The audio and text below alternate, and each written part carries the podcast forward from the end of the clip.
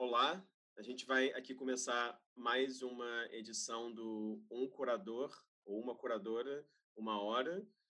É, queria agradecer a todo mundo que está vendo. Aqui a gente tem mais uma vez uma curadora conversando com a gente. E daí, mais uma vez, eu queria, em vez de apresentar a pessoa com as minhas palavras, né, queria agradecer a presença dela e pedir para ela começar se apresentando um pouco para quem está vendo esse vídeo. Oi, tudo bem? Eu sou Fernanda Pita, eu sou curadora na Pinacoteca de São Paulo, sou historiadora da arte, uh, trabalho sobretudo com arte no Brasil uh, do século XIX, uh, mas também atuo no campo da arte contemporânea, me interesso por debates e cruzamentos entre uma perspectiva mais histórica e uma perspectiva de entendimento e discussão da produção atual. Muito bem, Fernanda, obrigado pelo seu tempo é, e por participar desse projeto aqui, enfim, processo de germinação. E, bom, você mandou vários materiais seus, né, textos e registros em vídeo, entrevistas, etc. Eu pensei a gente começar comigo te perguntando um pouco sobre como que nasceu sua relação com a história da arte, né? Eu acho que tudo, tudo bem, eu poderia também te perguntar como que nasceu essa relação com as artes, num sentido amplo, mas eu achei interessante ver no seu percurso como se fez a graduação em História na Unicamp, como se fez um mestrado em História na Unicamp, e como que você parecia ter uma trajetória muito ligada à historiografia, né, e a reflexões sobre teoria da história, e como que em dado momento parece que, pelo menos lendo o currículo assim, aparecem as artes visuais, né? Eu queria entender como é que foi esse processo para você. Bom, é, obrigada pela pergunta, Rafael. É, a, a, minha trajetória tem, tem um pouco de acaso, né? Como acho que é a trajetória de todo mundo, é, enfim, da maior parte das pessoas que não tem um plano assim é, decidido para a vida, mas é, eu na verdade fui para a história porque eu tinha interesse, já tinha um interesse, uma vontade, mas que não sabia muito bem é, realizar e, e, e, colocar em prática, que era de me aproximar do campo das artes. Eu cogitei, assim, adolescente, cogitei a, a fazer artes, acabei, a primeira uh, faculdade, a primeira uh, vestibular que eu, que eu entrei foi arquitetura, eu cheguei a cursar dois anos de arquitetura no Paraná, e na arquitetura eu, eu, eu conheci história da arte, porque eu não tinha essa disciplina na minha escola, enfim, eu tinha uma aproximação com artes é, por gostar de desenhar, por visitar a exposição, por fazer ateliê de gravura, essas coisas assim que tinha, é, que enfim, que, que tinham disponíveis lá, lá em Curitiba, de onde eu sou. É, e, mas foi na faculdade de arquitetura que eu comecei a me interessar por questões mais teóricas e históricas do campo da arquitetura e por história da arte. Eu tinha um professor horrível de história da arte lá, mas eu gostava muito. Assim, um professor que fazia decorar, sabe, os, os estilos é, é, das colunas gregas, as, as nomenclaturas todas da é, egípcias e tal. mas eu ali canalizei um pouco o interesse que eu tinha por imagem e por obra de arte, é, muito de ficar folheando enciclopédias de museus. Eu lembro que passava tardes assim folheando enciclopédia, uma coleção, uma coleção verdinha que tinha de museus do mundo na casa de uma amiga. A gente ficava assim vendo figurinhas, sabe, colecionando figurinhas de, de reprodução, né? É, e isso me levou a, é, eu tinha prestado o vestibular da Unicamp, assim, um pouco como é, só por farra, assim, é, eh, para a história, porque o vestibular da Unicamp ele é nacional, né? Tem tem várias é possível fazer em várias cidades do Brasil. E eu tinha passado em história. E naquela época podia se matricular e trancar a matrícula. Você não precisava entrar, cursar. E eu deixei trancada a matrícula de história e lá pelo segundo ano da faculdade de arquitetura eu falei, ah, eu quero ir, quero sair de casa, quero ir para a Unicamp estudar história. E lá, é, na, na, no curso de história é, da Unicamp, que é muito forte, né, em história da arte, eu tive mais contato com com a enfim, com a disciplina, né, e com essa área de estudos dentro da história porque justamente lá né, não tem essa separação entre história e história da arte, faz parte do currículo de história e história da arte.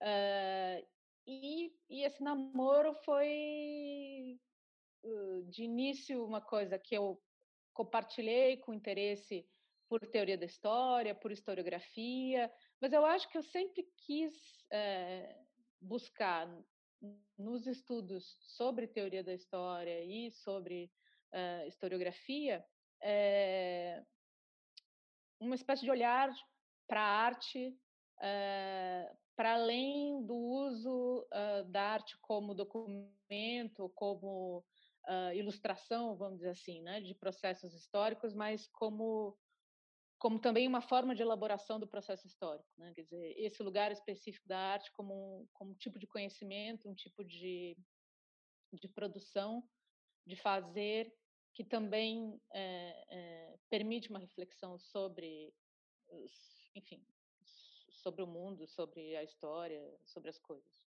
Então, é, aparentemente trajetórias um pouco separadas, né, que que acabam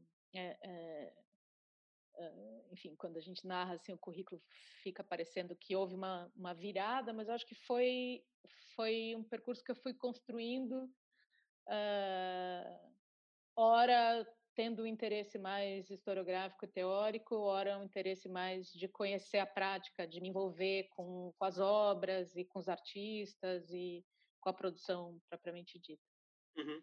E, e, essa opção por ter feito o, o mestrado, por exemplo, sobre Walter Benjamin, não só o mestrado, como vários artigos, algum, enfim, alguns artigos que você mandou seus giravam sobre o Benjamin, tem uns, por exemplo, sobre o Carlo Ginsburg também. Então, como uhum. é que nasceu essa paixão? Como você me disse outro dia, você tem uma estante inteira de Walter Benjamin, né? Assim, uma prateleira, não lembro.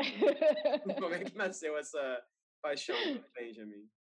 Ah, bom, ah, eu tive uma disciplina no primeiro ano de, de história lá no Unicamp com o Marcos Nobre, em que ele eh, era uma disciplina que se chamava Filosofia da História, é, que é assim um terror do, do, dos historiadores. É, essa discussão de se existe uma filosofia da história, né? Se existe um, enfim, uma ah, uma racionalidade na história. É, e o Marcos dava justamente Benjamin nessa disciplina. E foi quando eu comecei a ler Benjamin é, e, e ao mesmo tempo fazendo uma leitura, fazendo leituras uh, sobre marxismo, marxismo e teoria crítica.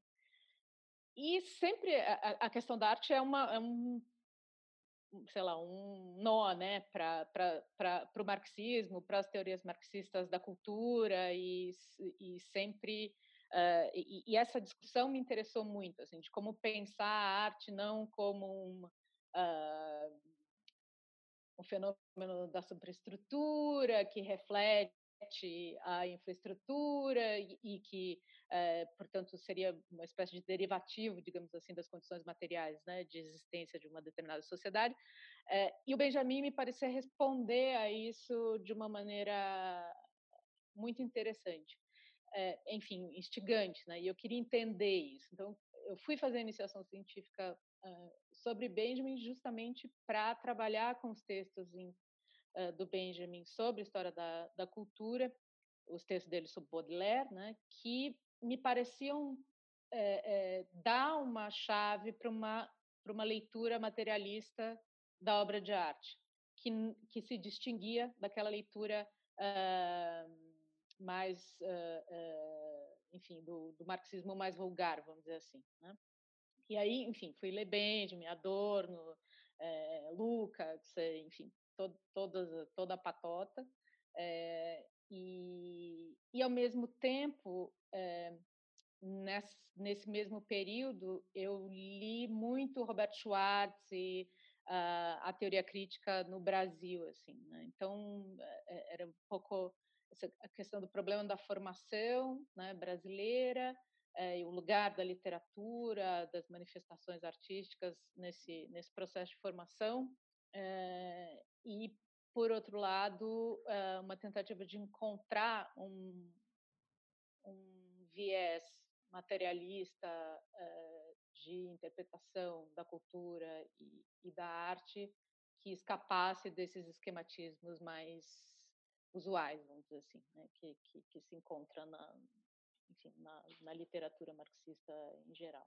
Uhum. E mesmo entre os historiadores marxistas, né? porque, enfim, o departamento de história da, da Unicamp muito marcado pela, vamos dizer, uma certa vertente do, do, do, do marxismo mais ligado a, a, a, aos marxistas britânicos, né, que tem, como Thompson, por exemplo, o E.P. Thompson, que tem um interesse muito forte pela pela manifestação cultural, entendimento da cultura como uma dimensão é, não derivativa né, da economia e, enfim, da, uh, das relações uh, de produção, uh, mas que permitem um entendimento da sociedade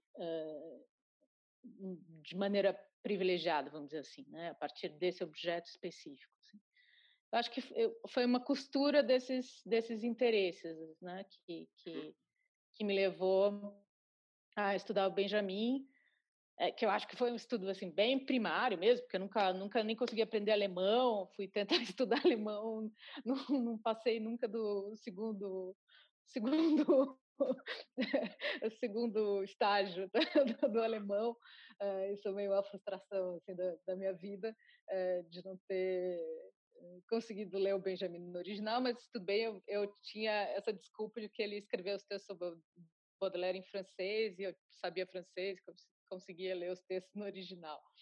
É, e, e, fui trabalhar com eles assim um pouco para entender esse método, mas era mais nesse sentido, assim, de querer aprender um jeito de olhar para a cultura, de olhar para a arte, é, que pudesse falar do mundo, falar da história, falar da sociedade, é, sem é, perder a especificidade né, do, do, objeto.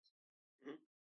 E daí, é, desse processo do mestrado para a sua primeira curadoria, como é que foi? Porque a sua primeira curadoria assim, você trabalhou como assistente de curadoria em alguns projetos, mas sua primeira curadoria efetivamente é, sozinha, digamos, se eu, se eu entendi uhum. certo, foi da Leonore uhum. Cor, em 2009. Eu queria que você falasse um pouco, assim, é, como é que foi trabalhar com ela, como é que foi esse processo, depois eu tenho alguns textos sobre ela também, e quais uhum. foram os desafios, né, sabendo também que era uma curadoria individual e de uma artista com uma produção extensa, né, na verdade. Justo. É. Bom, é, eu tenho que contar um pouquinho da. voltar um pouquinho antes na trajetória para explicar isso. Assim, eu é, terminei o mestrado em 99. É, eu tinha tido uma experiência de trabalho na Casa das Rosas, quando a Casa das Rosas era um espaço cultural que fazia exposições. Eu acho que eu comecei a entender um pouco o que, era fazer exposição, como é que organiza uma exposição, enfim, é, o que, que é fazer curadoria, apesar de não, naquela época não tinha curador, né? era, era o Aguilar que, que dirigia a casa, tinha a Cláudia Vendramini que trabalhava lá, a Solange Lisboa que faziam exposições, mas é, não tinha esse nome de curador, né? É, e foi lá que eu tive a minha, minha primeira experiência. Depois disso, eu trabalhei um tempo no SESC, e no SESC eu fiz assistência de curadoria para o Ricardo Fernandes, numa exposição que chamava Paisagem Zero, fazendo pesquisa, enfim, é, fazendo pesquisa, basicamente, é, da exposição. E acho que foi 2005, eu comecei é, a escrever textos sobre arte, né? nessa atividade de crítico de arte que acho que não existe mais quase, né? É, a gente, enfim, um grupo de, de pessoas que fazia parte é, do, do núcleo de jovens críticos do Maria Antônia, do Centro Universitário Maria Antônia, né? o Cauê Alves, a Thaisa Palhares, a Thaís Rivite, é, acho que na época tinha o Afonso Luz, enfim, Fernando Oliva, várias pessoas passaram por lá, posso estar confundido dos nomes, mas era um pouco esse universo de, de pessoas uh, que escreviam textos né, para as exposições de jovens artistas e exposições uh, individuais, coletivas que aconteciam lá no Maria Antônio. Uh, e, ao mesmo tempo, faziam uma revista de crítica que se chamava Número. Então, minha, meu contato direto com, com a produção artística e com esse mundo da curadoria, enfim, da, das exposições, mais, mais uh, estrito senso, assim, uh, foi primeiro na Casa das Rosas, depois na, na, no Sesc, mas acho que mais, uh, de maneira assim, mais intensa mesmo, no Maria Antônia e junto da Número. Uhum. Então, eu eu comecei a escrever esses textos, né? É, depois também fui para o pro programa de, de crítica uh, do, do Centro Cultural São Paulo. Uh, cheguei a escrever também para o Passo das Artes. E, e, a gente editava número né, nesse, nesse período. isso que acabou levando a, a esse convite, um convite do João Bandeira, para fazer a exposição de Eleonora em 2009 uh, no Maria Antônia. Né? Uh, eu tinha visto o trabalho da Eleonore numa exposição que o uh, Lorenzo Mami fez no Maria Antônia, da coleção Tem um Spanudes, do MAC, USP, né? do crítico psicanalista Tem um Spanudes, que foi um, um, grande colecionador também e é uma das pessoas que apoiou muito o trabalho da Eleonore aqui no Brasil. É, essa coleção Spanudes, né, que tem obras uh, da Lore, né? tem Volpe, Fang, enfim, art alguns artistas uh, populares também né? nessa coleção. Uh, o, o Lorenzo tinha feito um recorte dessa, dessa coleção nessa exposição do Maria Antônia, e eu, enfim, conheci o trabalho da Lore lá. Eu me lembro, era uma das pinturas que eu fiquei mais é, impressionada, era um interior assim verde com uma mesa uh, marrom, assim que, que no centro. E aí que eu comecei a, a, me interessar pelo trabalho dela e fui atrás de ver o trabalho, ver quem, quem, quem tinha, é, enfim, uh, uh, obras dela, né? Tem alguns colecionadores aqui de São Paulo que têm bastante obras dela.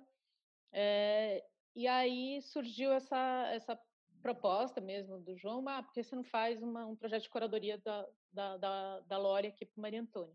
Uhum. E aí foi a minha experiência de fazer, né, é, eu sozinha, uma, uma curadoria, de pensar o recorte, como é que eu ia, uh, enfim, a ideia né, de, de, fazer uma retrospectiva, mas não, não tinha espaço justamente para fazer uma retrospectiva. É, quando eu comecei as conversas com a artista, daí nesse momento eu fui é, comecei, acho que foi antes, na verdade, de fazer a exposição, porque eu comecei a escrever um texto é, sobre ela, me deu vontade de fazer um texto sobre ela que eu apresentei num, num dos encontros de história da arte da Unicamp e, e acho que foi é, acho que foi nessa ocasião que eu fui eh, visitá-la pela primeira vez e ela tinha bastante coisa dela também é, na, na casa dela, né?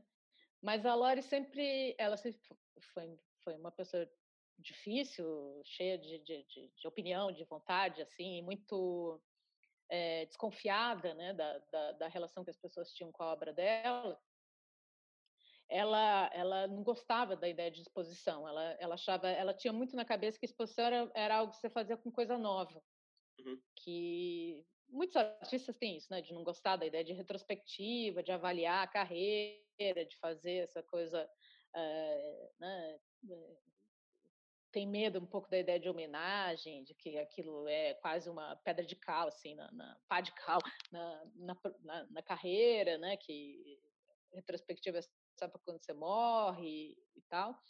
É, mas ela tinha muita desconfiança também de como leriam o trabalho, como vinham lendo o trabalho dela, né? Sempre muito associada ao Volpe, essa ideia dela ser a única discípula do Volpe, é, de ser, é, enfim, né, trabalho meio derivativo do trabalho do Volpe. Então, ela tinha muita muita desconfiança e, e, e ficou muito no, marcado na cabeça dela essa essa espécie de inadequação que ela sentia uh, que as pessoas viam no trabalho dela, que ele não era nem um trabalho, é, enfim, geométrico, abstrato, como como alguns artistas fizeram né, no Brasil nos anos 50 e tal, mas também não tinha uma adesão a um discurso social ou né, uma questão de brasilidade também, que era uma, uma outra possibilidade de, de, de, caminho que ela via aí nos anos 50. E tinha o episódio dela ter sido recusada nas duas vezes, duas primeiras vezes que ela tentou participar da, da Bienal. Isso uhum. também ficou muito marcado para ela, assim, de que desprezavam o trabalho dela, né, que não se interessavam pelo trabalho dela. E depois ela acabou entrando na Bienal, mas isso ela pagava da cabeça dela, porque ela ficava só com a ideia de recusa e de, né, de desprestígio, digamos assim. É, é, foi isso mesmo. Acho que foi, eu comecei o contato com ela escrevendo esse texto e aí, é, depois, quando o João propôs de fazer uma exposição, aí a gente começou um trabalho mesmo de de, de eu ir lá, da gente ficar conversando horas, assim, cada vez era tipo três, quatro horas de, de conversa, de mostrar coisa, né, de mostrar a, não só a produção, mas também é, a vida dela mesmo, assim, da, da, da trajetória, as relações e tudo mais. Então, foi um relacionamento super intenso, assim, até, até a, a morte dela é, em 2018. Uh, mas aí, para fazer a exposição, a, a, a, proposta foi olhar um pouco para o percurso dela, né? mas um, não, não entender aquilo como uma evolução, como né, uma linha é, única de, de, de trajetória, é, mas tentar marcar também algumas das, das, das questões recorrentes no trabalho, assim, esse interesse pelos interiores, a coisa da paisagem, essa é, espécie de ausência né, de, de, de, de, figuração de pessoas, de movimento, de, de atmosfera né, que tem no, no, trabalho dela, essa ênfase, essa, essa é, força né, do, do, trabalho da cor, da experimentação né, da cor que tem uh, no trabalho e ao mesmo tempo essa é, essa esse par que parece estranho mas que é muito visível assim na, né, na produção de vários artistas no Brasil que é essa quase esse esse rigor e simplificação geométrica mas ao mesmo tempo um, um, um uma composição que tem muito de manual, que tem muito de, de quase é, na falta de melhor palavra naif, assim, né? Que, que, que dizer, esse, essa essa confluência entre a esquematização geométrica e uma esquematização uh, de um repertório não uh, erudito, vamos dizer assim. Uhum. Não, e daí é interessante porque é, depois desse trabalho com ela, que envolveu essa, essa pesquisa toda, essa relação que prolongou, depois fez outras duas individuais, né? Uma com o Júnior Sussi, uma com a Márcia Pastore, e logo na sequência, se eu não estou enganado, em 2000 e... Na sequência não, junto disso tudo, uhum. começou o doutorado na USP em 2010, foi isso ou não? Ou 2009 foi, 2009, mesmo? é, 2009. E aí você no é. doutorado assim, enfim, como você fez essas individuais, eu criei essa relação na minha cabeça e fez doutorado sobre um artista só, né? Assim, uhum. se focou num artista, que é o Almeida Júnior. E eu acho, se me corrija se eu estiver falando besteira, que sua tese é uma das poucas teses dedicadas exclusivamente ao Almeida Júnior. Certo ou estou falando besteira? Uh, acho que teve antes, bom, enfim, tem o trabalho da Cissa, né, da Maria Cecília França Lourenço, que é o mestrado dela sobre Almeida Júnior, e teve uma aluna é, da Lili Schwartz, que também fez um mestrado sobre, sobre Almeida Júnior. Algumas outras pessoas estudaram é, ah. é, o Almeida Júnior, mas mais uma perspectiva da sociologia da cultura. Uh, acho, que, acho que quase todos os estudos. Não, tem um estudo da Unicamp que foi no, na, na, na, história da arte também. Mas, enfim, acho que um estudo de doutorado ah, uhum. uh, monográfico sobre Almeida Júnior é o primeiro. Pois é, mas é isso que eu queria te perguntar justamente. Por que Almeida Júnior? Como é que foi esse seu encontro com ele? É, enfim, eu acho interessante olhando a tese, cara, é uma tese enorme, né? São assim 400 páginas, é muita coisa para sentar e ler. Assim, mas eu acho interessante ver como parece que a tese ela parte de algumas obras específicas e lida com algumas questões que são muito pertinentes tanto na produção do Almeida Júnior quanto até mesmo no presente. São algumas reflexões críticas sobre essa ideia de uma pintura regional barra de uma pintura paulista ou paulistana barra uma ideia de uma pintura brasileira, né? Aquela famosa, enfim, o famoso texto do Monteiro Lobato, né? Falando que Almeida Júnior, de certa forma, seria uma espécie de farol da pintura nacional, que ele pinta o homem da terra, né? Assim, entre aspas. Uhum. Eu queria que você falasse um pouco, assim, como é que se deu esse encontro com Almeida Júnior, esse desejo de você enfocar, né? Quatro, cinco anos mais da sua vida na biografia e na produção de um artista. De um, de um artista. É, acho que ainda mais, eh, eh, assim, eu, eu estudei quatro obras do Almeida Júnior na, na, tese, né? Não é a produção inteira do Almeida Júnior, nem, é, nem a, a, a, enfim, né, a trajetória é, é, que, que eu, de fato, não me propus a, a trabalhar na, no doutorado. Mas acho que, só voltando um pouquinho antes, assim, essa ideia né, de ter feito exposições uh, uh, individuais, né, com, com artistas individuais, eu acho que vem muito dessa é, prática de escrever sobre é, artistas e, e exposições. É, acho que também foi o Júnior que me convidou para fazer a curadoria da exposição dele no Maria Antônia. Ele tinha. eu tinha conhecido o trabalho do Júnior no no Centro Cultural São Paulo, depois num júri de, do salão lá de Ribeirão Preto, uh, tinha uh, também encontrado com ele, e aí a gente, enfim, surgiu essa conversa de, de fazer a exposição sobre uma série específica de trabalhos dele, né? Depois da Márcia também, é, veio muito pelo texto, assim, eu acho, né? Tá. Essa, essa coisa de fazer é, de curadoria de uma conversa, de um desse hábito de conversar com o um artista para escrever o texto.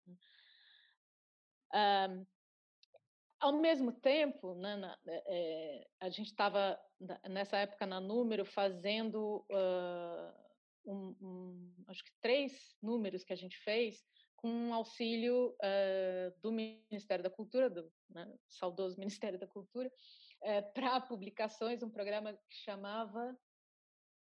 Ai, como chama? Arte Pensamento, uma coisa assim. É, e, é, e a gente teve esse financiamento e cada vez mais eu me sentia menos como crítica de arte e mais como historiadora da arte, assim, mais vontade de fazer história da arte. Né?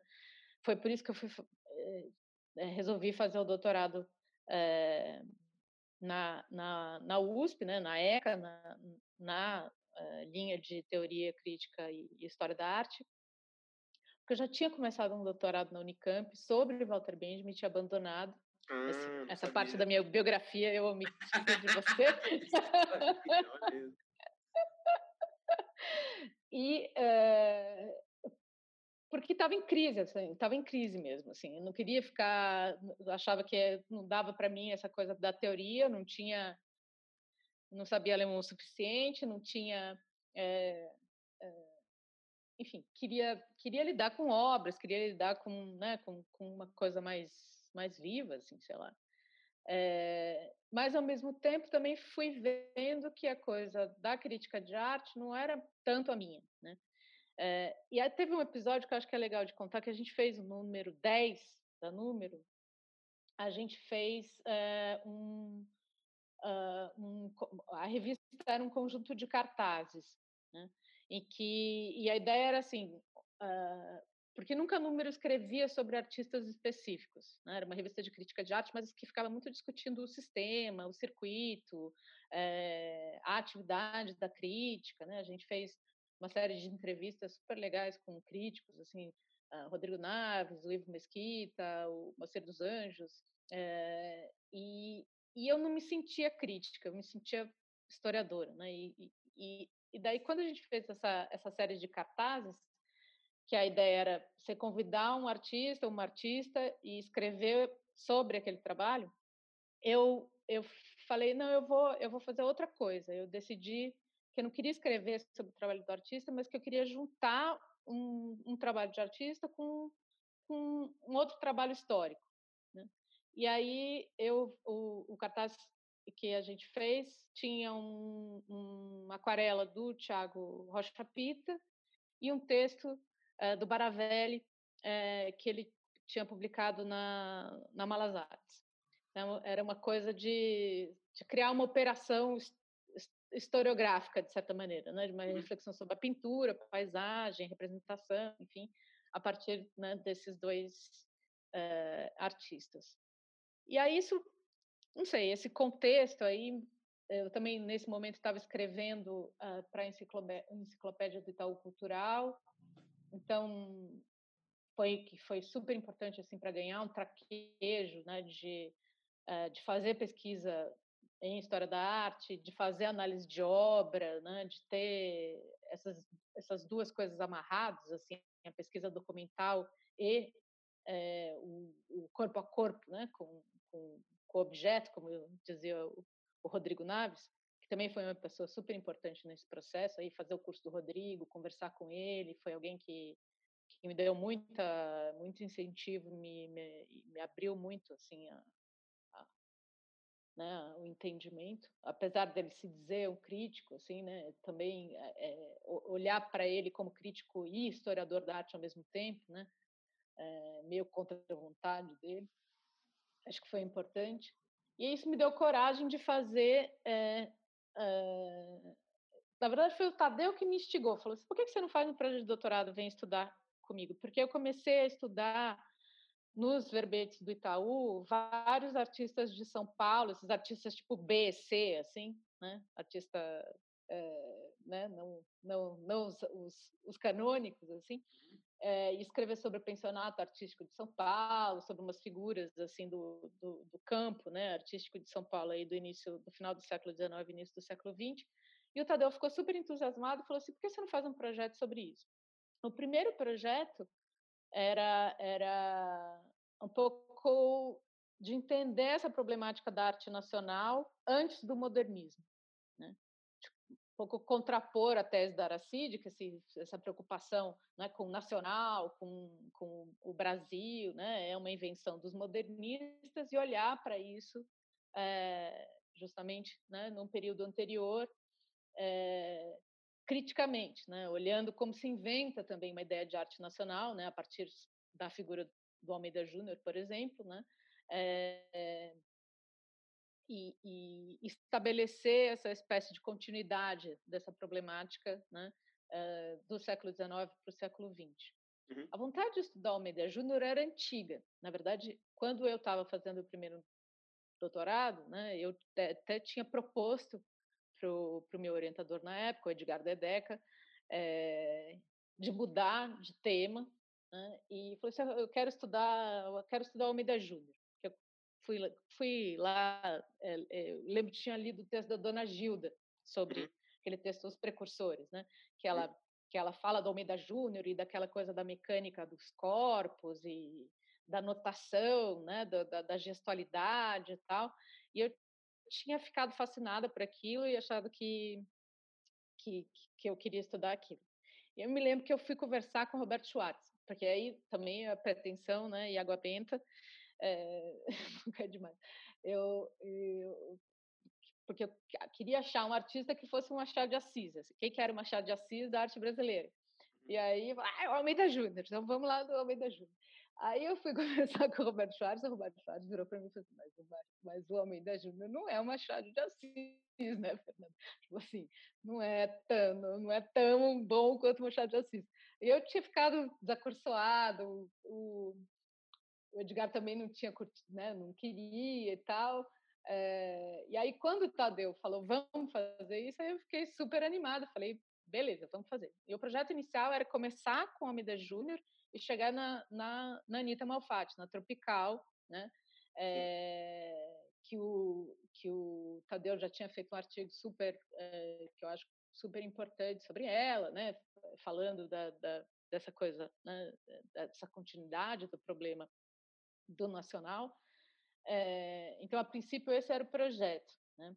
Então, eu entrei não para estudar o Almeida Júnior, mas para estudar esse arco de produção né, que inventa, digamos assim, essa problemática do nacional, do tipo brasileiro, melhor dizendo, né, do tipo uhum. nacional. Então, era uhum. a questão do tipo que me interessava, sobretudo. E foi no exame de qualificação que, que eu apresentei um capítulo que, que era sobre Almeida Júnior, sobre os caipiras negaciando do Almeida Júnior, que uh, a banca era o Tadeu, o Luciano Miliaccio e, e o Rodrigo Naves.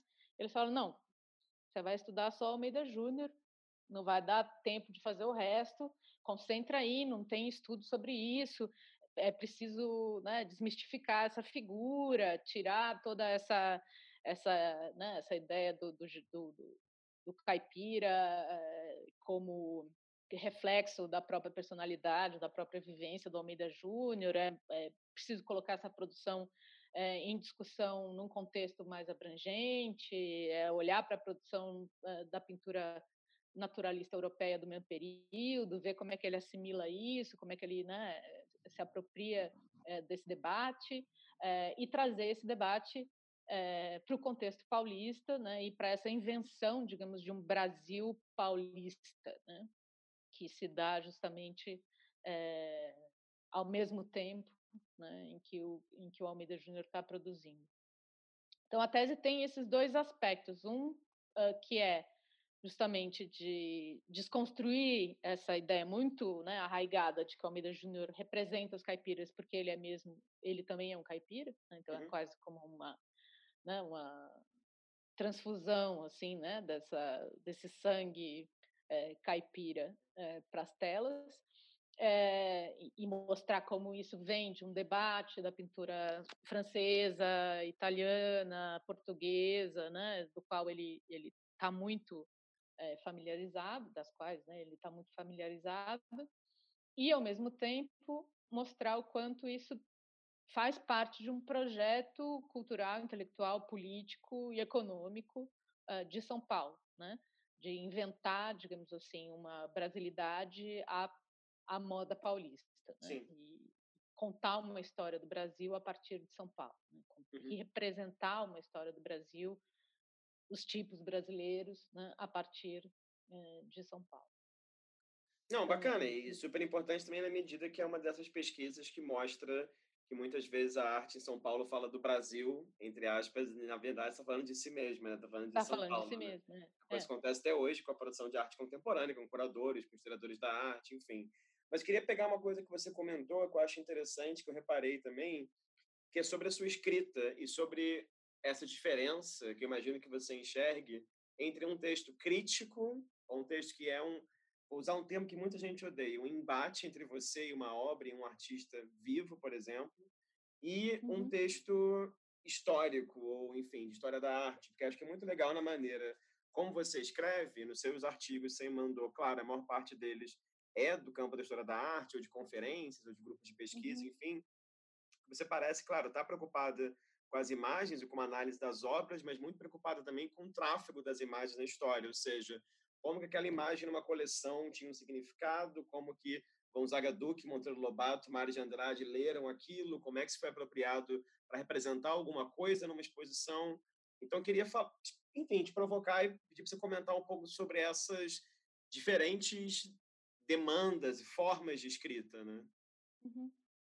É, eu acho que assim a experiência de crítica de arte, é, que é uma experiência né, desse embate direto assim com as obras, pelo menos como eu fui treinada, assim, né? É, é algo que eu, que eu sempre quis que tivesse na, na, no meu exercício como historiadora da arte, assim, de partir das obras. Né?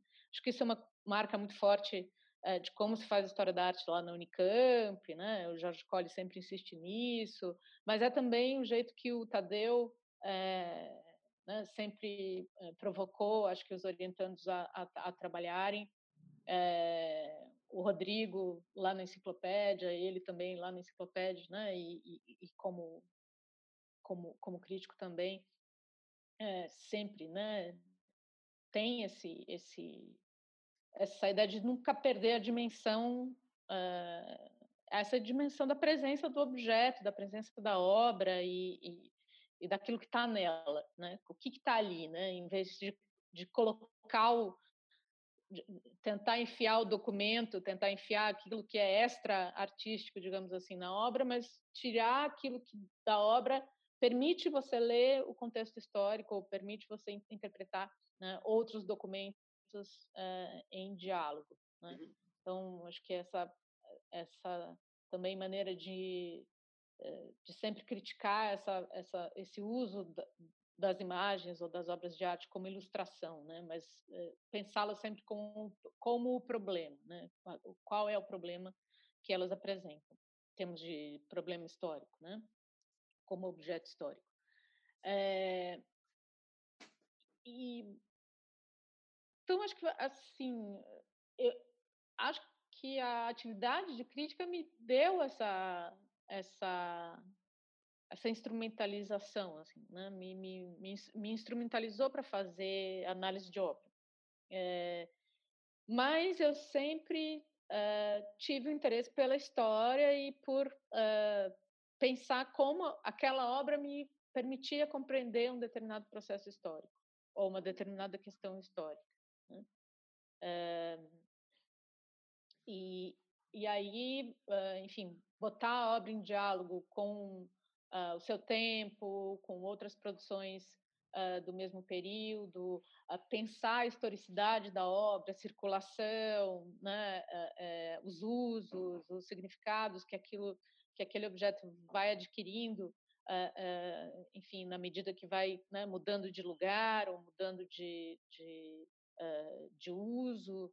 É, é, essa vida da obra, assim, né? Acho que e essa essa plasticidade dessa vida também, acho que sempre me interessou.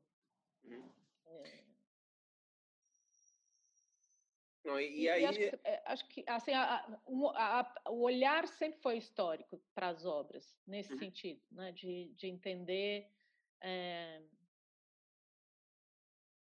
sei lá as mudanças, né? Que, que eu sempre fui fascinada assim por, por exemplo histórias de uh, valorização e desvalorização de certas correntes artísticas ou artistas, né? Como é, como é que uma época pode gostar muito de um artista e, e ele ficar esquecido, é, ser completamente né, alijado é, é, de uma certa narrativa e depois submergir num outro contexto ressignificado, enfim, esse tipo de, de questão sempre me interessou muito também. É, são ondas, né? Isso é super interessante também. Enfim, o próprio caso da Leonor Cohen é um exemplo disso, né? Como que talvez lá uma geração contemporânea, claro, a gente ouve muito mais falar do Volk do que o trabalho dela, por exemplo, ou ela como artista mulher fica sempre vinculada ao professor, enfim, essa série de questões. É, daí, seguindo aqui, eu estava pensando, enfim, em 2014 você entra na Pinacoteca. E eu acho uhum. interessante, enfim, queria primeiramente perguntar como que foi para você se tornar uma curadora institucional, digamos assim. Imagino que você tenha defendido o doutorado e depois entrado na Pinacoteca, né? Eu tenha sido ali tudo um pouco próximo.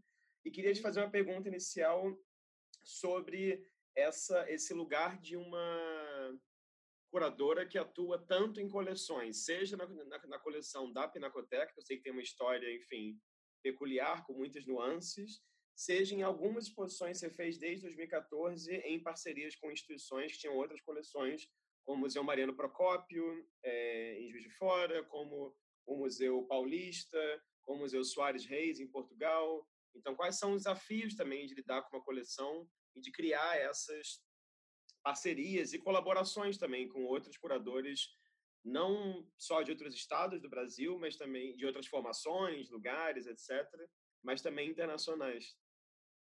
Uhum. Bom, é, eu, eu entrei na Pinacoteca logo depois de terminar o doutorado e fazer, eu fiz um, um pós-doc curto é, no Museu Paulista, é, estudando um conjunto de pinturas históricas, de retratos históricos é, do museu, que é a primeira encomenda que o museu faz de pinturas né, para a coleção, que são os retratos que o Benedito Calixto faz dos heróis uh, da história do Brasil a partir de São Paulo, justamente. Acho que no doutorado já ficou muito é, é, claro assim o interesse de também explorar no campo da história da arte a história das coleções, a história das instituições, né, da musealização das obras, dizer, como é que como é que se dá um processo quando quando no doutorado eu estudo a, a, a Caipira Picando Fumo e A Molação Interrompida, do, do Almeida Júnior, eh, que são duas obras né, que têm uh, duas primeiras versões, que são compradas por um colecionador particular, e depois o Almeida Júnior faz as versões chamadas em ponto grande, que na verdade são uma reinterpretação né, da, daquelas duas primeiras pinturas para o contexto da Galeria de Arte do Museu Paulista. Uhum. Então, assim, como a, a ideia né, da instalação de uma obra dentro de uma arquitetura, dentro de, uma, de, um, de, um, né, de um espaço é, expositivo, muda a obra, né, muda a concepção é, é, do trabalho. Né? Então, tem toda uma questão do clareamento da paleta, da, não só da ampliação da, da, da, da pintura, né, porque a, a pintura, as pinturas originais, entre aspas, são a pintura de cavalete, né? E as outras são pinturas monumentais. É, então, eu, eu fiquei muito, me debrucei muito nesse entendimento, assim, de, uma, também no treino do Almeida Júnior para fazer pintura decorativa, como é que isso estava né, aconte acontecendo no contexto da pintura francesa, na época que ele estava lá na, na, Escola de Belas Artes de Paris, é, e como é que ele fazia, então, essas pinturas para aquele lugar, né? E depois também quando ele vai fazer a partir da moção, como ele faz para aquele lugar, para aquela arquitetura e qual a uhum. relação disso também com a pintura decorativa, com, enfim, é, e qual o impacto disso para a pintura de história, né? Que, que, que transformações, que, que, tipo de renovação, né? Que, que essas questões trazem para a pintura de história. É, também também foram coisas que eu que eu explorei lá no, no doutorado. Então ficou muito também essa coisa de de não separar o entendimento, uma discussão das obras de arte do contexto em que elas são expostas, né, ou para o qual elas são produzidas e também de como elas são expostas, de tentar imbricar, né, é, algo que o Benjamin quando ele quando ele fala de, de, de estudo de obra de arte ele tá, ele fala é muito interessante que ele fala que é, que é preciso incorporar a discussão do público, da exposição, né, do artista e da obra. Você tem um, um, quatro, pé, quatro pés assim que, né, que sustentam, digamos assim, uma, uma discussão é, da obra de arte. E acho que eu carreguei muito isso, assim, né, de, de sempre olhar para essas dimensões, assim, né, não só da obra propriamente dita ou do artista na obra, mas da obra como ela se põe no mundo, né, como ela circula, como ela é, é musealizada, institucionalizado.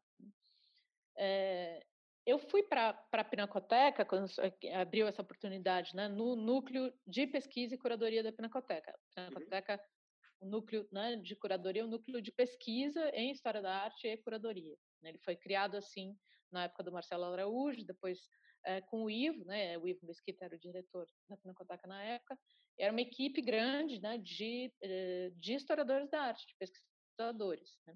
Então, acho que eu é, fui muito para o museu com essa expectativa, com essa intenção de trabalhar com acervo, de trabalhar com as, com as coleções da Pinacoteca, né, que eu tinha é, conhecido justamente no doutorado, porque parte daquela coleção que vai ser criada no Museu Paulista é a que funda né, a coleção da Pinacoteca, então essa história da, das coleções, da relação entre esses museus, né, e de como é que é, a Pinacoteca né, vai é, ser então um museu dedicado exclusivamente à arte, né, como é que é isso sair de um museu que era mais enciclopédico, vamos dizer assim, para um museu de arte, o que, que, quer dizer essa passagem?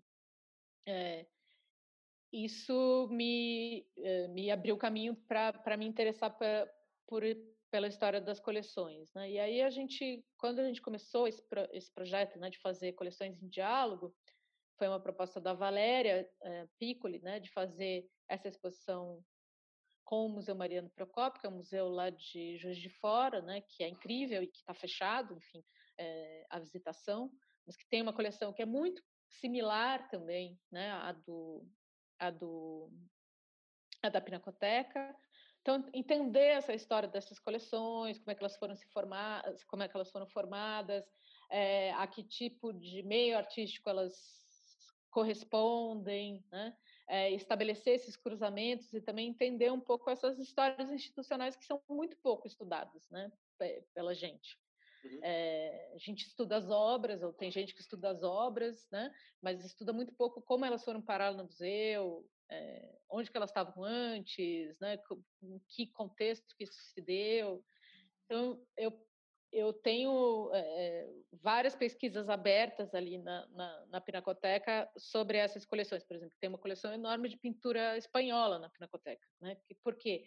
Você tinha um mercado de arte espanhola super intenso nas primeiras décadas do século XX é, no Brasil, um circuito que ligava né, a Espanha, Rio de Janeiro, São Paulo, é, Buenos Aires, né, e circulava a obra né, por aí é, artistas marchands que vinham vender obras acabavam ficando, enfim. E aí você entende essa dispersão das obras por várias coleções, isso é um pouco o que eu tratei na, na no catálogo que a gente fez lá da, do Mariano Procópio, as coleções portuguesas e espanholas né, da Pinacoteca, que tem relação com a coleção do Museu Nacional de Belas Artes do Rio de Janeiro, com a coleção do Mariano Procópio e com outras coleções é, pelo Brasil é, e com a Argentina também. É, depois a gente fez do Museu Paulista justamente por essa conexão né, da, da Pinacoteca ser um pouco filha do Museu Paulista, né, a coleção de arte da Pinacoteca ser essa que é uma transferência né, da coleção do Museu do Estado, que estava se configurando no Museu Paulista, no Museu do Ipiranga, né, para que é o nome mais uh, que as pessoas conhecem melhor, o Museu uh, Paulista. E depois, com o Museu dos Soares dos Reis, que é o museu de Portugal, né, lá do Porto, também a ideia foi é, aproximar é, esses dois museus, a Pinacoteca e o Soares dos Reis, que também tem é, aspectos muito semelhantes, assim, né? Toda a produção da pintura naturalista portuguesa está lá, né, no, no Soares dos Reis, é, tem uma coleção muito forte disso, né, tem, e tem artistas que estão lá na coleção que têm intensas relações com artistas brasileiros do século XIX, como o Pousão, por exemplo, que é um artista incrível é, do final do, do XIX é, em Portugal, que estudou, é, que teve junto né, na, na, na, França, na mesma época que o Almeida Júnior, que é o Amoedo, fez amizade com os Bernardelli, enfim, tem, tem lá um, né, campo de relações, uh, e, e toda essa também essa questão do naturalismo e a construção de uma arte nacional em Portugal, como isso tem uma relação intensa com o contexto brasileiro. Uhum. É... Enfim, tem, tem, tem ainda outras exposições que, que a gente poderia fazer com, com aspectos da coleção, porque isso, quando você está no museu também, tem coisas que você vai, né? Quando você vai estudando o acervo, você vai, ah, por que, que isso está aqui? Né? Uhum. Como é que isso chegou aqui? É, como é que se que lógica tem nessa reunião aqui, né, desse, desse pedaço da coleção? É, e aí você vai pensando outro, outras, outras maneiras de olhar para a história da arte que não exclusivamente a partir da obra individual ou da trajetória de um artista individual, mas da trajetória das coleções, da história das exposições. Né? Tem muitas obras na coleção da Pinacoteca que são fruto de compras em exposições. É uma exposição francesa que acontece na Pinacoteca e aí tem lá um monte de obra que foi comprada pela Pinacoteca, né, pelo Estado, ou obras que foram compradas por particulares que depois ingressam por doação quando esses particulares morrem, né, ou as famílias resolvem se desfazer das coleções.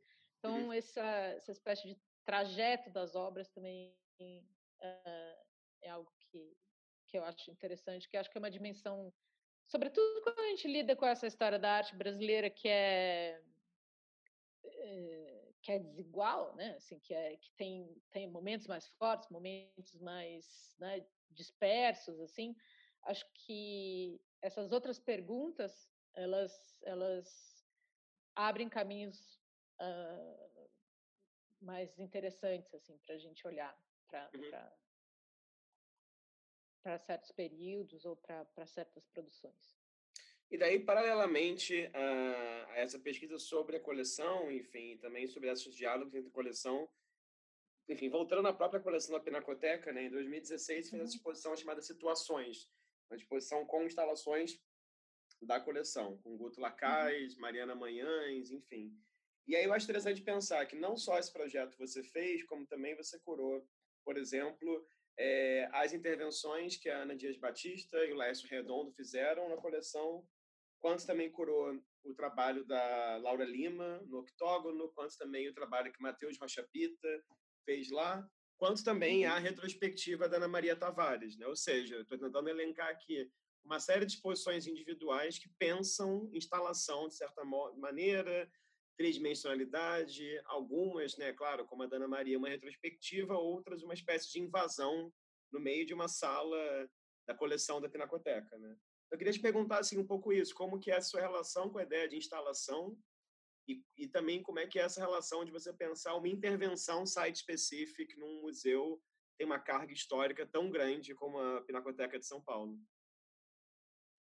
Eu acho que o interesse assim na instalação, não é que eu lá é um gênero, né, que eu, ao qual eu me dedico, mas acho é por tudo que é possível pensar da, da, relação, quer dizer, toda uma discussão que você faz, né, da, da obra de arte moderna, da ideia de autonomia é, e do lugar do museu nisso tudo, quer dizer, do papel do museu como construtor dessa ideia da autonomia da arte, né, o museu moderno, enfim, é, e toda a crítica né, que se faz é, a isso a partir da contemporaneidade, quer dizer, a instalação aparece como sendo um uh, dispositivo, né, sei lá, uma linguagem que é que carrega um pouco essa é, essa esse olhar é, essa perspectiva crítica, vamos dizer assim, né, dessa construção que é uma construção espacial, museológica e historiográfica ao mesmo tempo. Né? Uhum. É, então pensar o lugar, pensar como como né, como a intervenção artística muda esse lugar, ou repropõe esse lugar, pensa a relação com aquilo que está em volta, né? É, e, e, e, atua nesse, né, sobre esse mito da, da, da autonomia ou da, é, enfim, é, né, o mito da autonomia da obra de arte. Acho que não sei, pensando aqui junto com você, assim, acho que responde um pouco a, a, a, essa a esse interesse historiográfico mesmo, assim, que eu acho que tem sempre na minha na minha prática, sabe?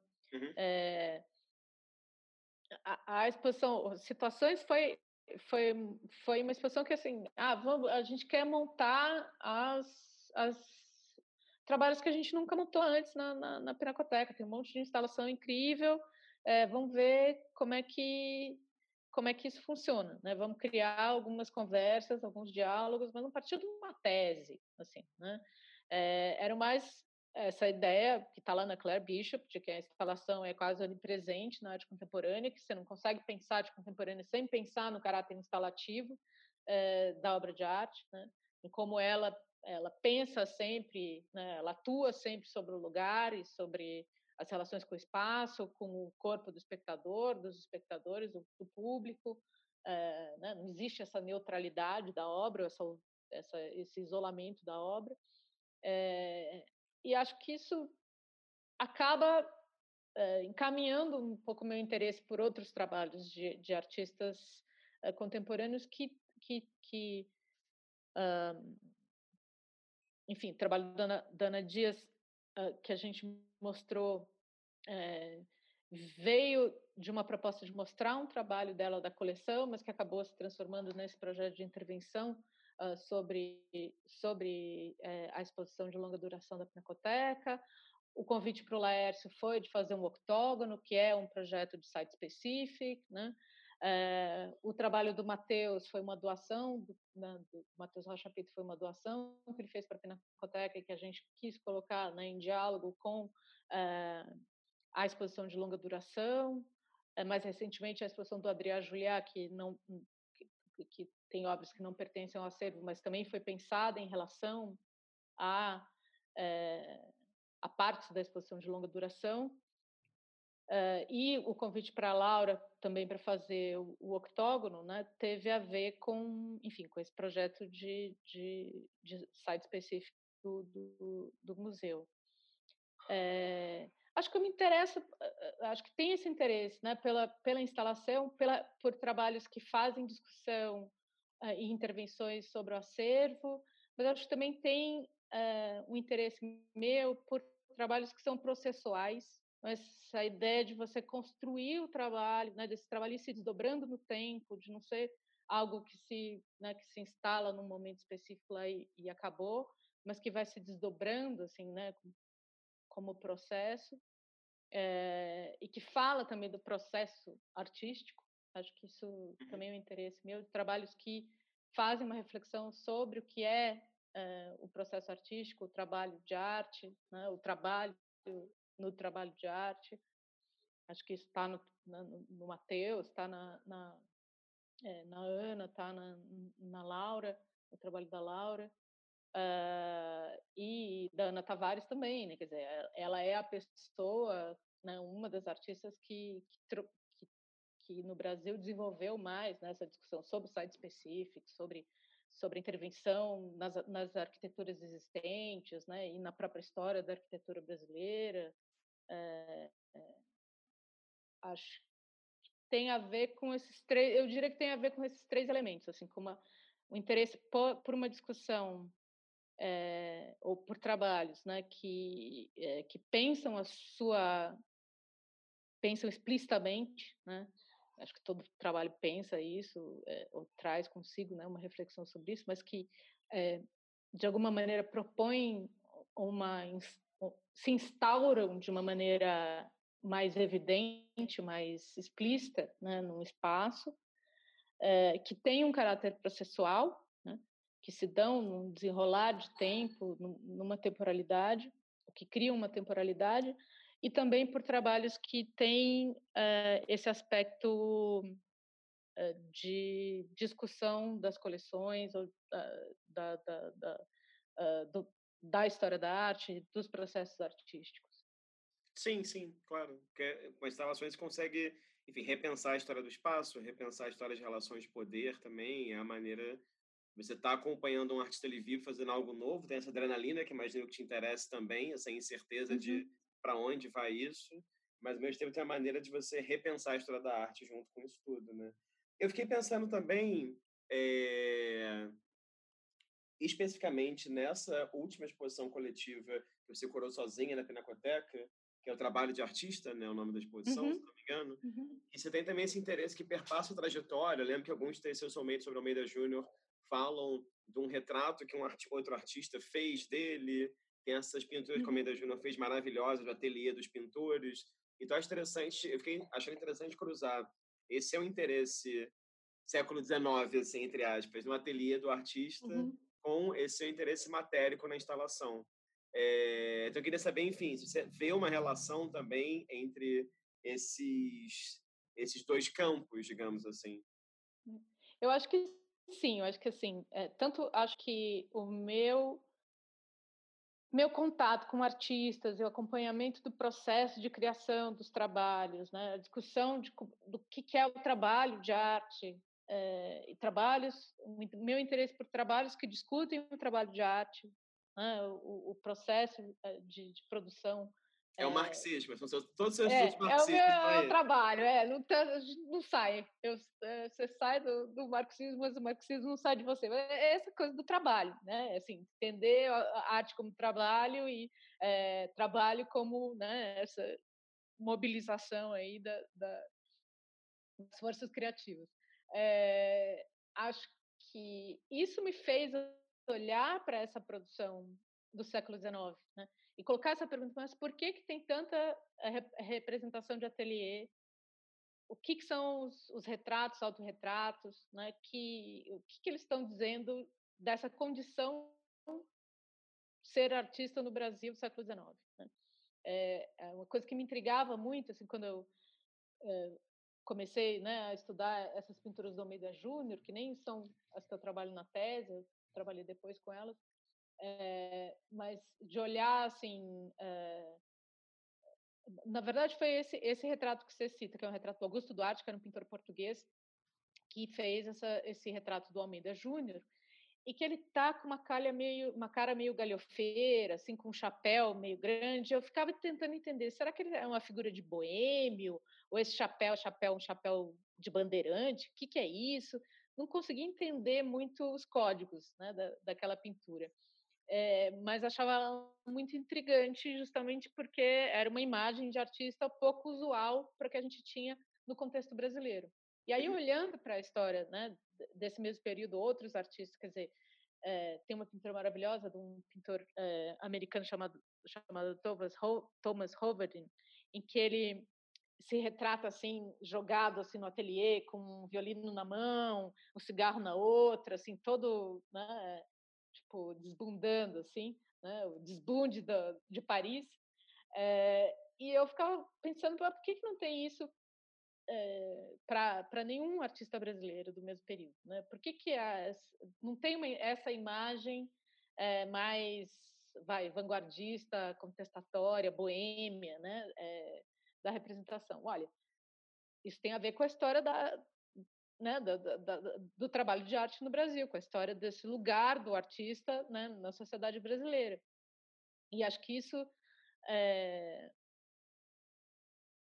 Essa pergunta veio muito de pensar sobre o trabalho de arte hoje, né, e, e o trabalho dos artistas hoje, assim, de, né, de entender esse esse lugar, assim. É... E ao mesmo tempo é, ter muita curiosidade mesmo. Acho que assim, eu, eu quando eu faço o studio visit, assim, vou conversar com os artistas, eu faço muito pouco isso, mas quando tenho a oportunidade de fazer, eu gosto muito de saber como é que a pessoa trabalha, né? uhum. o que que ela faz, como é que fez aquilo lá, assim, eu, eu gosto de saber o que, que é a técnica. Tem, tem gente que não, não tá nem aí, né? Assim, uhum. quer, não quer saber como é que o cara fez. Eu quero saber como a pessoa fez, como é que ela desenvolveu aquilo, que, onde é que ela foi buscar, com o que, que ela aprendeu, quem que, quem que fez para ela, enfim. Essa parte técnica, é, entre aspas, é, me interessa muito, essa cozinha, assim, né? Uhum. E acho que, que isso teve lá na, na, na exposição do, do, trabalho de artista, é, teve esse, esse interesse também, né? de, de olhar para aquilo uh, como algo dentro de um processo social de afirmação né, do artista na, na sociedade brasileira, é, mas também como, como algo que podia dar um entendimento do que é o processo do trabalho é, artístico. Uhum. Daí, caminhando aqui para o fim, queria te fazer uma pergunta, é, porque você, no Brasil, é uma das poucas curadoras que, que eu conheço, enfim, claro, não conheço todas as curadoras, curadoras do Brasil também, né? Mas, enfim, das, das poucas pessoas que eu conheço, você e a Valéria Piccoli, talvez, como, quando você se apresentou no começo, você falou, ah, meu nome é Fernanda Pita, eu tenho interesse muito na produção de arte do século XIX. E a gente já falou muitas vezes sobre essa ideia do largo século XIX, né? Então, uhum. queria fazer uma pergunta, assim, que parte disso. Primeiro, como que você se sente nesse sentido, né? Porque diferente de outros países como Estados Unidos e outras regiões da Europa e da Ásia mesmo, é muito pouco comum você ter curadores que se intitulam especialistas num período histórico que não seja arte contemporânea, especialmente da minha geração e gerações posteriores. Então, isso é parte da pergunta.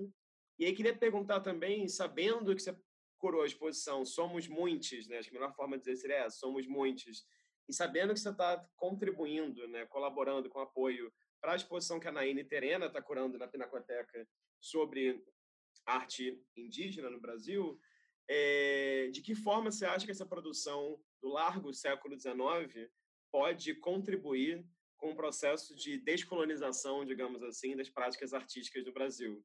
Sei que é uma pergunta assim complexa, é toda uma tese, mas é porque eu acho que muitas vezes rapidamente se desmonta a produção do largo século XIX no Brasil, como várias vezes fez historicamente, desde o modernismo.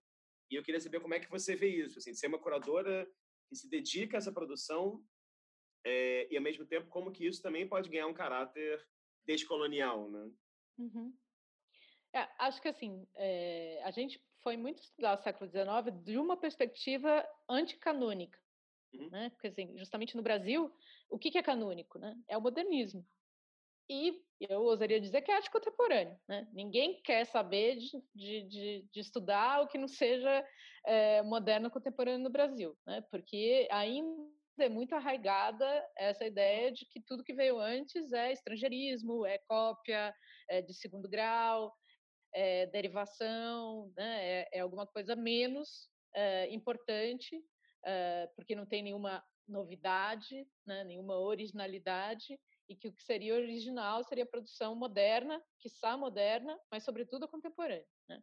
Eu acho que é, é, muito forte isso ainda. A gente e é muito curioso até, né? Você vê eh, jovens curadores que têm um profundo desconhecimento, quase orgulho assim desse desconhecimento da história da arte no Brasil, porque compram essa ideia sem nenhuma crítica, né? sem nenhuma leitura crítica do quanto, né, nos últimos 30 anos, houve um esforço muito grande de vários pesquisadores de olharem para esse processo histórico de uma perspectiva que não fosse essa perspectiva hegemônica modernista, né, que, é, enfim, colocou toda essa produção como uma produção de segunda categoria, desinteressante, simplesmente derivativa né, da produção europeia, é, e acho que ainda tem muito que caminhar nesse sentido de. Uh, uh, que é o, que, sentido que me interessa, de historicizar essa produção para entender, olha, se é derivativa da, da produção europeia, é, em que termos isso é e o que, que significa essa derivação, né? É, no sentido de, é, por que se apropriar né, desses, desses, dessa linguagem, desses meios, dessa retórica, desse repertório, no contexto brasileiro. Quer dizer, esse significado é que me interessa, porque isso me, me, me explicita né, e me faz compreender o processo histórico. É,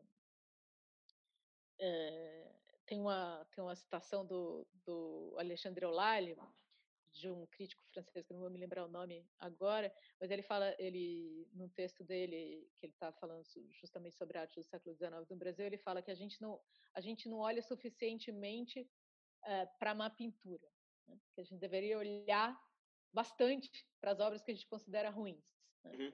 É, e acho que para quem né, se, é, se interessa por uma, por uma discussão de crítica dos, dos cânones artísticos, né, de crítica é, dessa história da arte canônica é, e, e, da relação que essa discussão né, é, de desconstrução do cânon tem com uma perspectiva decolonial, acho que é fundamental ter esse olhar histórico né, para a arte brasileira. Não dá né, para você é, querer ser decolonial e você é, desconhecer né, o que, é, como se constituiu esse processo. Né?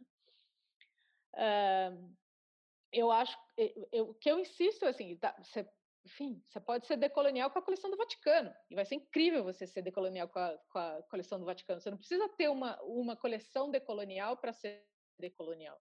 Né? Sim. É, aliás, é, não é disso que se trata. Né? Se trata de justamente de apontar né, é como essas, essas coleções ou como essas, essas histórias foram construídas a partir de paradigmas colonialistas, imperialistas, é, de supremacia branca, né, de supremacia masculina, né, e por aí vai. Né. mas isso não significa esconder essas obras nos, nos depósitos. Né. Eu acho que significa explicitar o quanto elas estão carregadas dessas ideologias e dessas enfim, eh, eh, desses projetos, né? E, e, acho que me interessa é mostrar isso justamente nelas, né? Acho que eu não fui estudar o Almeida Júnior porque eu acho caipira incrível e lembra meu tio lá do, do interior do Paraná. né? não é tão saudosismo, é justamente a questão é, é olha, né, que, por que, que essa imagem é tão potente? Né? Uhum. No que, que ela pega? O que, que ele inventou ali né, que funciona e, e, e, as pessoas caem naquilo até hoje. Né? Claro, é, claro. Que tipo de invenção é essa? Né? Imagética é, é, é e, e, e, e para mim desconstruir aquela aquela visão, né? É, desconstruir aquela aquela imagem é, só pode acontecer conhecendo é, ela, né? entendendo como ela foi produzida. Né? Uhum. É, e, mas eu acho que tem um grande desafio daí, enquanto curadora né, e, e, trabalhando no museu, é como é que você mostra isso. Né? Porque também essas imagens têm uma potência incrível. Né? Elas, elas se impõem aos discursos que, que tentam desconstruí-las. Né? Então, eu acho que o maior desafio é, eu acho que para uma prática decolonial, é, curatorial, né, é de enfrentar é, é, essas produções né, e pensar como que a gente mostra uh, construindo um olhar crítico sobre elas. Né. Uhum. Eu acho que a atitude mais fácil é guardar dentro dos depósitos. Né? Mas é isso, a gente vai guardar 90% das coleções. Né? É, e mesmo, uh, enfim, né, é, basta simplesmente repatriar os mármores de Elgin para Grécia e a gente resolve o problema do imperialismo britânico que é, obras como né, o, o, o ápice aí, é, da cultura é, clássica, como é que a gente faz com isso? Sim. É importante, é um gesto né, necessário e importante, uh, mas é, é, o começo do problema, eu acho assim, começo de resolver o problema, não o fim da solução, assim, né, o fim do problema. Falando sobre isso, então, vamos aqui mostrar a imagem que você trouxe, que eu tenho pedido isso, né? cada pessoa uhum. compartilhar uma imagem. Aí eu vou aqui dividir a tela. E tá vendo aí? Uhum. Tá? Você quer falar um pouco sobre por que, você escolheu essa imagem e, enfim, por que ela está na sua cabeça agora, nesse momento? Nesse momento. É, eu acho que eu posso contar um pouquinho que eu tô. A Panacoteca vai fazer essa exposição que está sendo curada pela Naime Terena, né, que é uma pesquisadora, curadora indígena, terena, é, e é uma exposição é, que se chama Veshua, Nós Sabemos, é uma exposição coletiva com produção de arte indígena brasileira. É, tem produção das mais diversas linguagens e, e usando né, de, de, de, suportes distintos e é, de, de, pessoas e grupos distintos aí pelo Brasil todo. É, mas, é, enfim, é uma, é uma, é uma exposição que vai, que é uma exposição temporária, né? É, mas acho que fazer essa exposição na Pinacoteca, né, isso começou com uma discussão que a gente vem fazendo, que também vai agora né, ter é, esse momento da apresentação da exposição de nova, é, da, da nova exposição de longa duração da Pinacoteca, e no começo das discussões né, que a gente foi fazendo para é, essa nova exposição, eu tinha uma questão que, que, que me interessa muito discutir e, e pesquisar, que é uh, de como pensar a produção indígena brasileira, a produção de arte indígena ou a cultura material indígena brasileira uh, nos museus, né? Porque me, enfim, me interessava pensar um paradoxo, né? De como a arte indígena está tão presente nas narrativas sobre arte no Brasil, né? Pegar todos os manuais de, de arte no Brasil, sei lá, desde o Bard, o Zanini, Teixeira Leite, por aí vai, né? A, a, as, as reflexões sobre arte no Brasil Brasil, Mário Pedrosa, né, ou mesmo lá, Mário de Andrade lá atrás, né, o Rodrigo de Melo Franco no IFAM, no IFAM, uh, enfim, existe essa ideia né, de que a arte indígena é arte brasileira e está na origem da arte brasileira, essa construção, né, é, que é recorrente nas narrativas, na historiografia, mas que é completamente ausente dos museus. Você não tem a, produção indígena, nem a produção arqueológica, histórica, né, tradicional, nem a produção contemporânea. Não, até muito recentemente, você não, não tinha né, uma, uma mobilização dessa discussão no campo da arte, no campo dos museus de arte, no campo da história da arte. Mas essa presença na narrativa sempre é, existiu, pelo menos desde o final do século XIX. É, isso é uma pesquisa né, eh, sobre a qual eu estou me dedicando agora. É, e acho que eu pensei nessa imagem um pouco porque ela fala disso, assim, né, desse momento em que é, das descobertas. Isso é uma é, é uma litografia feita pelo Ângelo Agostini para um dos números da, dos arquivos do Museu Nacional, Museu Nacional do Rio de Janeiro, né, que é, tinha recebido recentemente justamente essa coleção de cerâmica é, do norte do Brasil, Marajoara, né, que foi uma das grandes descobertas da arqueologia brasileira e, e que começou e mobilizou, digamos, muito esse discurso sobre né, é, a, a, arte indígena como sendo parte né, da arte é, brasileira, da arte nacional. Eu não sei nada quase sobre ela, sei que é, é a reprodução né, justamente de uma dessas tangas, chamadas tangas de cerâmica, é, femininas, né? É, marajoaras, com esses padrões uh, de desenhos que à época foram interpretados como padrões geométricos, abstratos, mas que hoje a gente sabe que tem uh, elementos de estilização uh, figurativa, né?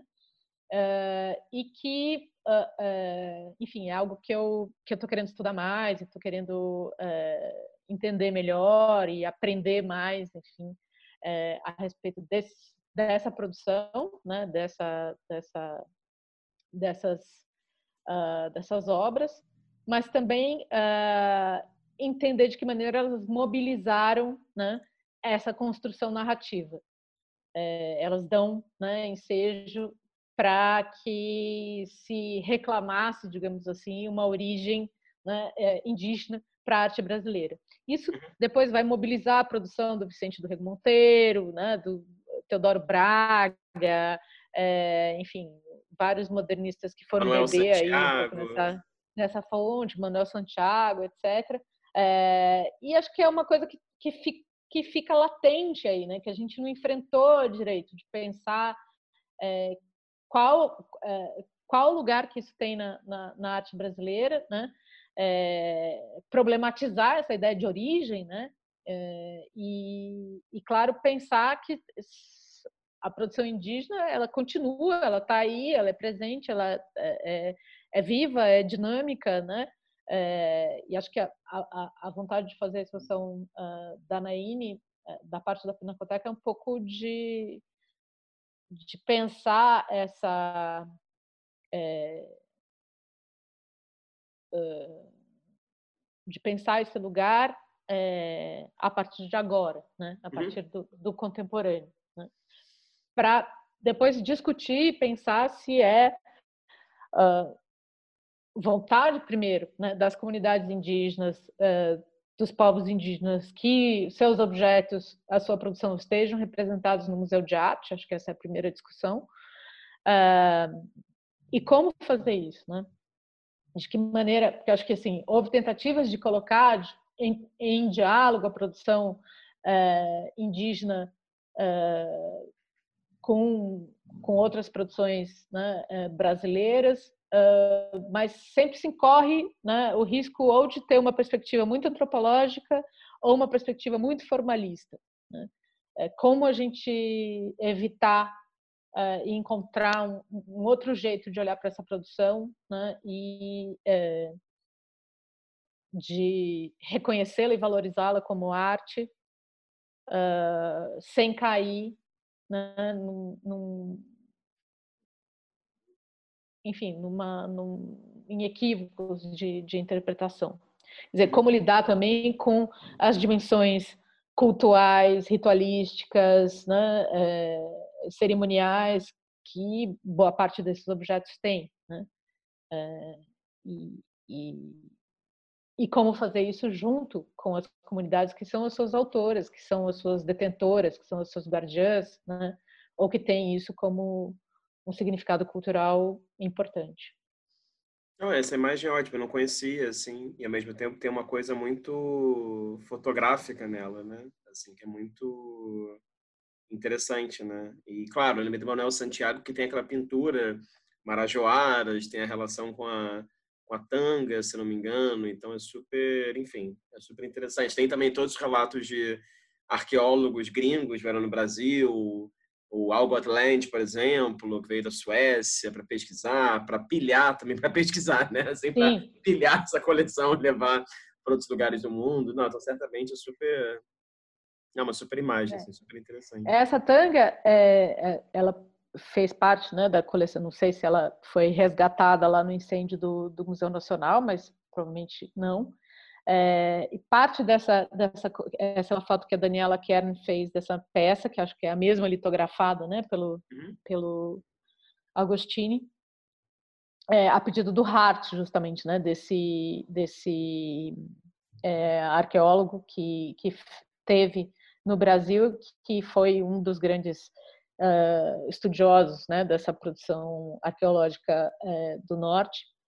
E, e, claro, e boa parte daquilo que eles coletaram né, nas expedições uh, foi para fora do Brasil. Está em Cornell, está no Peabody, no Peabody Museum lá do, de, de, de, Harvard, uh, lá, uh, dos Estados Unidos. Enfim, tem histórias boas aí para para investigar. Para investigar, maravilha. Fernanda, queria agradecer muito seu tempo e é, essa conversa maravilhosa. Eu queria terminar com uma pergunta que eu sei que é uma pergunta que parece sempre um pouco autoajuda, mas eu tenho que fazer essa pergunta. que é, que conselho, ou que dica, ou que mensagem você daria para alguém que tem interesse em fazer curadoria, ou que está começando a fazer curadoria, enfim? Que noção, talvez, sei lá, norteia a sua prática, você acha que seria interessante compartilhar com as pessoas? Bom, eu, é assim, é, eu entendo curadoria como uma atividade que eu faço como historiadora da arte, como pesquisadora. Né? Uhum. Eu acho que cura, me interessa a, o curador, a curadora que é um pesquisador e que é, entende fazer uma exposição como uma das maneiras de pensar aquele objeto que ele estuda né? e de é, externalizar né, a, é, o conhecimento, a pesquisa é, que faz sobre aquele determinado objeto, problema, questão. Né?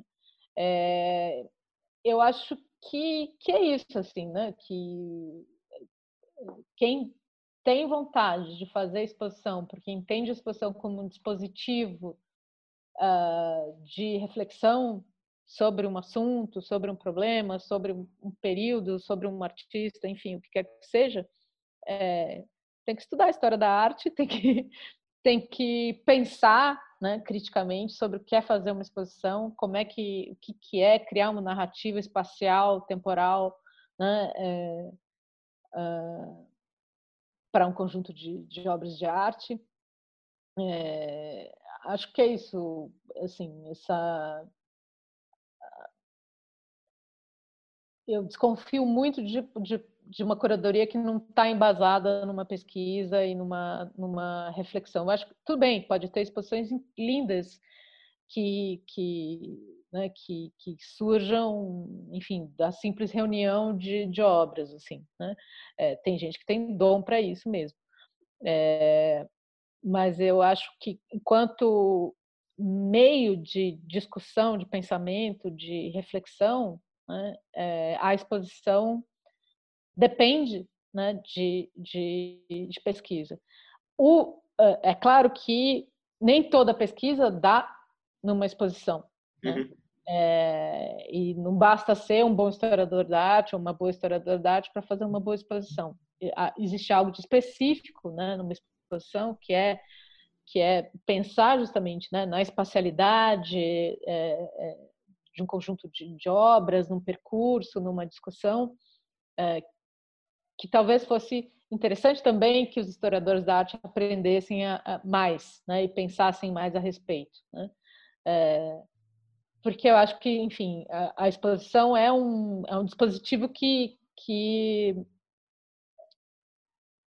que mesmo com o Covid, a gente não vai conseguir abdicar de ter tão cedo. Né? Eu acho que não, uh, é, um, é um modo de apreensão né, que, que é diferente do livro, que é diferente é, de uma coleção né, é, online, de uma enciclopédia, enfim, é, é, é um modo discursivo e reflexivo específico com todas as suas vantagens e desvantagens, né? com todos os seus problemas e, e qualidades.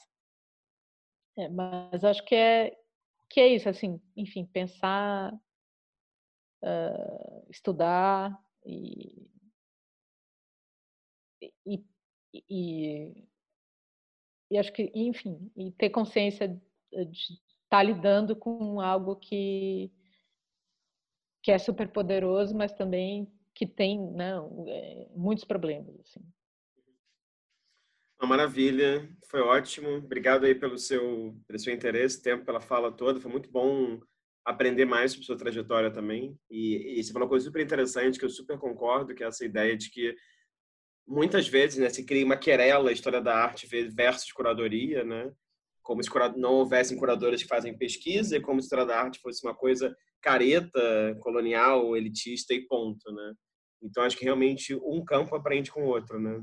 E acho que a trajetória, claro, é um ótimo exemplo dessa interseção, né? Enfim, então acho que isso é muito...